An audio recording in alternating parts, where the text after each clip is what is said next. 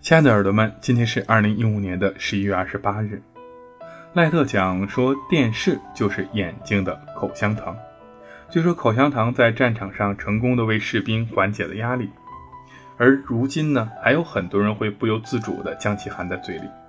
在美国，电视早在二战之后就已经普及了，所以赖特应该是预测到了今天的这种状况吧。